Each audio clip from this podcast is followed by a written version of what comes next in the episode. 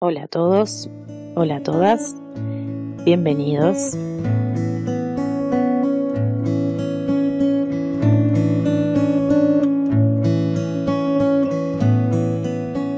Satsanga, el podcast de la Asociación Mundial Astinapura.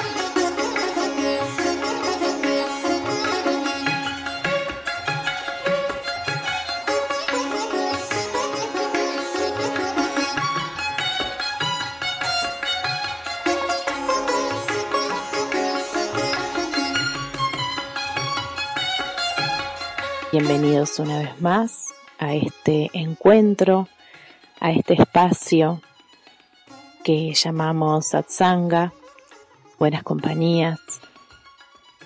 Este es el podcast de la Asociación Astina Pura, en el cual queremos compartir con todos ustedes las enseñanzas de universalismo espiritual de nuestra maestra, de nuestra madre espiritual, Ada Albrecht, Queremos invitarlos también a visitar las páginas oficiales de la asociación www.astinapura.org.ar para Argentina, www.astinapura.org.uy para Uruguay. También comentarles que las escuelas de la asociación se encuentran en Argentina, en Uruguay, en Colombia, hay escuelas en Bolivia. En Argentina no solo en Buenos Aires, sino también en el interior del país. Por más información pueden dirigirse a las webs o también buscarnos tanto en Facebook como en Instagram. Buscar las redes sociales de las escuelas para allí tener más información. Queremos contarles también que estas enseñanzas de universalismo espiritual se ven plasmadas en nuestras escuelas a través de lo que son sus cátedras de filosofía de Oriente y Occidente, sus profesorados de meditación, su profesorado de yoga, también diferentes áreas como es eh, la acción social, es su propia editorial, y muchas más actividades, y todas realizadas gracias a la colaboración voluntaria y desinteresada de sus alumnos y profesores como una manera directa de experimentar el ideal de servicio inegoísta hacia toda la humanidad.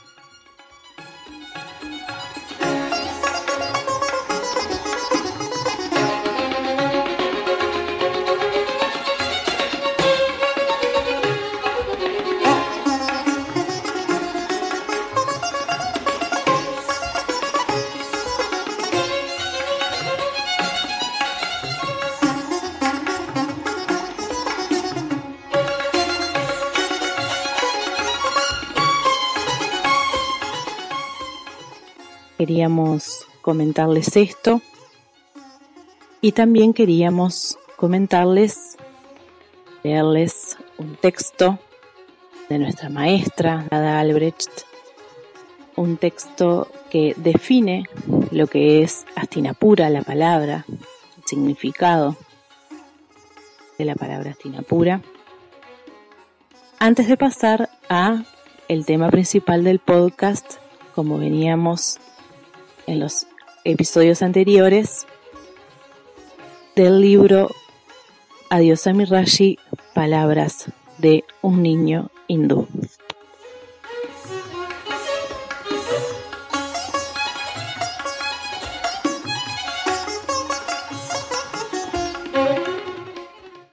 El significado de Astinapura.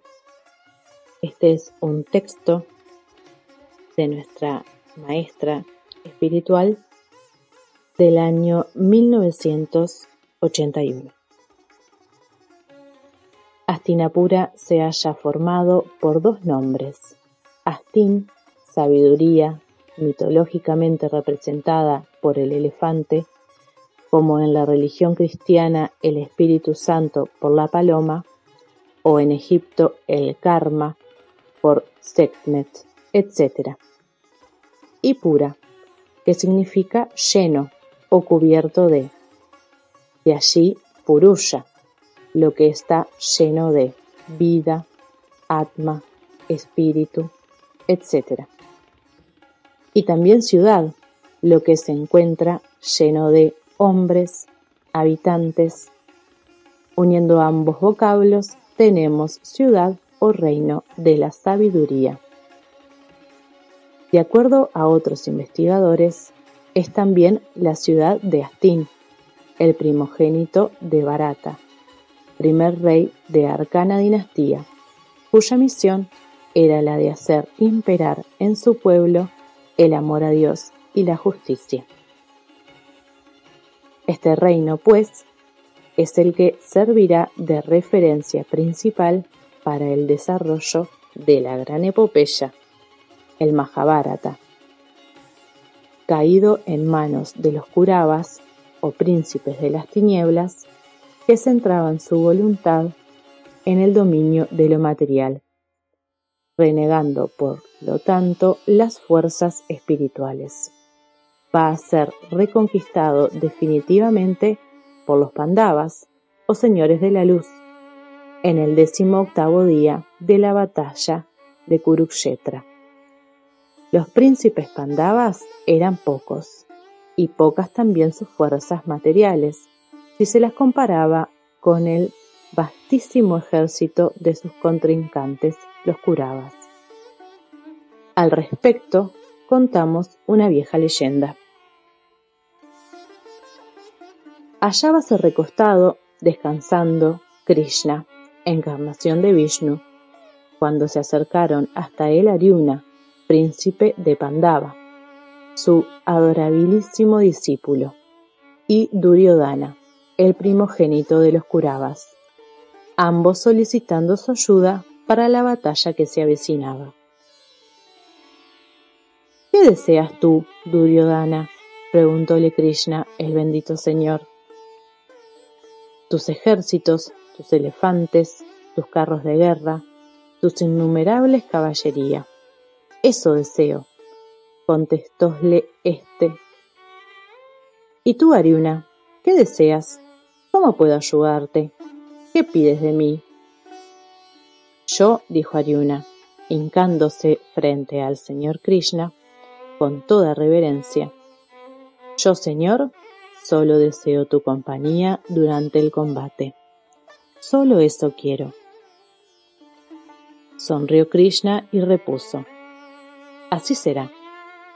Duryodhana tendrá todos mis ejércitos, mis enjaezados elefantes de guerra, mis incontables soldados y sus filosas espadas. Tu Ariuna, tal como deseas, tendrás mi asistencia constante y mi compañía. Sí seré el auriga de tu carro guerrero, el que ha de direccionar los corceles y señalarte la ruta mejor en el campo de Kuru. Alejóse muy feliz Duryodhana, pensando en el absurdo pedido de su primo Arjuna. Solicitar la compañía de Krishna cuando pudo muy bien pedir sus ejércitos. ¡Qué tontería! ¡Qué falta de visión! ¡Qué ceguera! se decía. Mas la clarividente razón del Pandava habíale susurrado la verdad inconmensurable que reza. Doquiera esté Krishna, el Señor de la sabiduría, doquiera esté Parta o Ariuna, el arquero, allí seguramente estará la grandeza, la prosperidad, la victoria, la fortuna espiritual y la justicia eterna. Ningún curaba se haya capacitado, ni ahora ni entonces, como para comprender esto. Por cierto, fueron los Pandavas, con la compañía de Krishna, quienes triunfaron sobre sus enemigos, logrando el dominio absoluto de Astinapura. ¿Cuántas veces el hombre procede como Duryodhana? Se aferra a lo material, quiere poseer el mundo y nada le parece mayor desventaja que la pérdida de sus efímeras pertenencias. Por conquistar el mundo se aleja de la virtud, por ser señor de la materia, pierde su otro diamantino señorio espiritual y termina muriendo como trascendencia. Astinapura, según los arqueólogos, ha existido en el tiempo, en las afueras de Nueva Delhi. Se suele mostrar un viejo arco de piedra, que, al decir de los mismos, perteneció a las murallas de ese reino muchos miles de años antes que Pericles construyera su fortaleza acropolitana, que se elevara el imperio romano, que naciera, en fin, la vida civilizada para nosotros, Astinapura era ya baluarte de la verdad, el bien y la belleza, de las artes y la filosofía, de la más acabada religiosidad de la más esplendorosa grandeza espiritual. No sabemos si ese milenario arco de piedra perteneció realmente a semejante reino. Si sabemos que nuestro corazón es Astinapura. Sabemos que en él residen en continuo latigio Curavas y Pandavas. Y sabemos que, por último, es escogido a Krishna, como hiciera Aryuna, como podemos salir airiosos de la batalla y construirnos en llama que nunca cesa de arder e iluminar en medio del invierno a sus innumerables víctimas.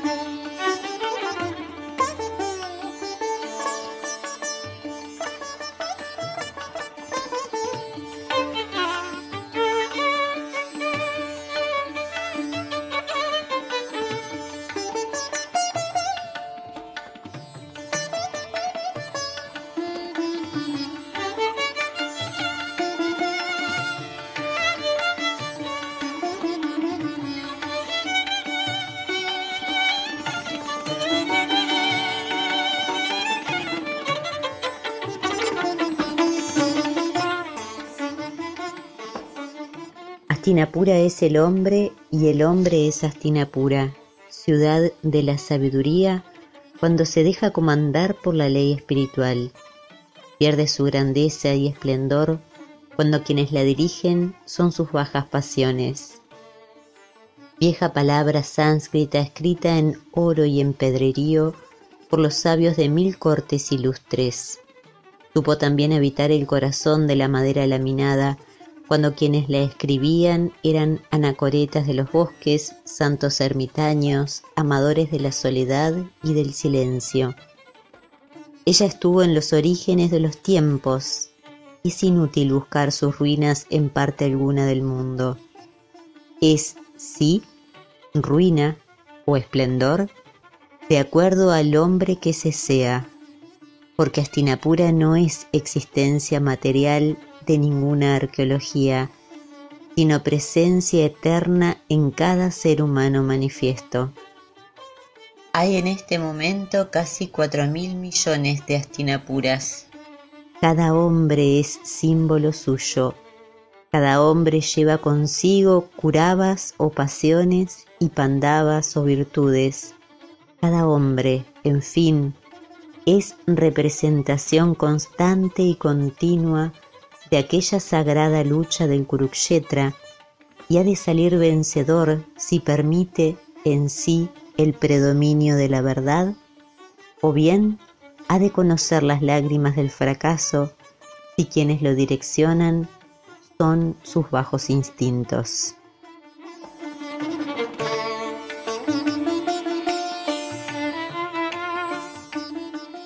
Como realmente siempre dentro nuestro existe esa batalla entre curabas y pandavas, entre lo que está bien y lo que está mal,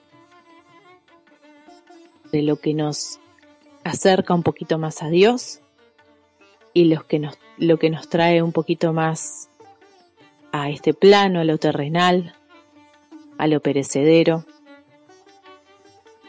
Queríamos compartir este texto con ustedes también para que vean el significado del nombre de esta asociación, el nombre de estas escuelas, cuán importante es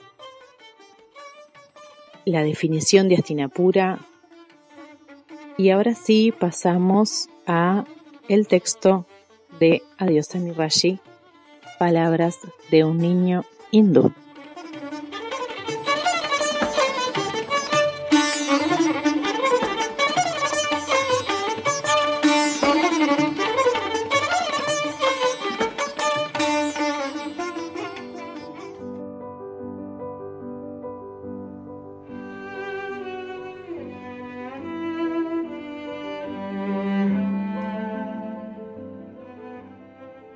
Adiós a mi Rashi, palabras de un niño hindú, de Ada Albrecht. Capítulo 3, Viaje. Cuando te vayas, yo iré contigo a tu país de América. Subiremos los dos por la escalerilla del avión y nos sentaremos juntos esperando que rujan sus motores antes de salir rumbo al cielo. Mientras estés sentado, saludaré con la mano a Jeramán el zapatero, a Shivaham el pescador, y le enviaré con mi amiga Cita un beso a la gente de mi aldea. Llévame abrazado sobre tu corazón durante el viaje y cántame despacito alguna de las canciones de tu tierra. Tómame de la mano muy fuerte y dime que me quieres mucho y que no te olvidarás de mí nunca. Aunque sea yo un señor grande y muy serio, ¿serás capaz de verme detrás suyo? ¿No te dejarás engañar por un montoncito de tiempo? Y aunque esté sentado detrás de mi escritorio, ¿te acordarás de llevarme los dulces de Boyula? Y aunque yo te diga, vete ya, vete que estoy muy ocupado, te reirás y me darás a entender que descubriste los hombres grandes nunca pierden al niño que Dios puso a habitar en su corazón. Déjame soñar acá, que yo iré contigo cuando regreses a tu país. ¿Qué mal le hace a nadie este poquito de fantasía que se cuenta a sí mismo tu niño para no sufrir. Oh, pero sí sé muy bien que no podré viajar contigo y que lo único mío que se irá a tu lado ha de ser mi llanto. Serán los besos que me das tú cada día, tus mismos besos que regresan a ti en los cofrecitos de cristal de mis lágrimas.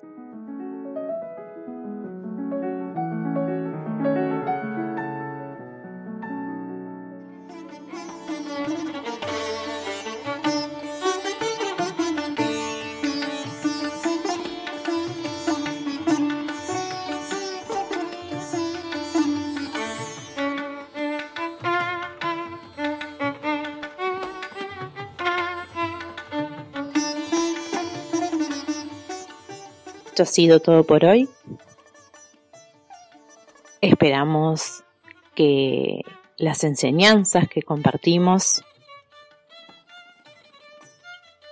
lleguen tanto o más a sus corazones como a los nuestros. Esperamos también volvernos a encontrar en un próximo episodio. Les recordamos las páginas web oficiales de la asociación www.astinapura.org.ar www.astinapura.org.uy También nos pueden buscar en redes sociales, en Facebook, en Instagram. Allí está toda la información referente de cada escuela. También allí está toda la información de los, de los cursos que allí se dan, de las actividades. Todo el que quiera puede solicitar algún tipo de información, tanto por las redes sociales como por las páginas oficiales. Y está además decirles que son todos bienvenidos a las escuelas de Astinapura. Que estén muy bien. Gracias por estar con nosotros, gracias por compartir con nosotros y bendiciones para todos.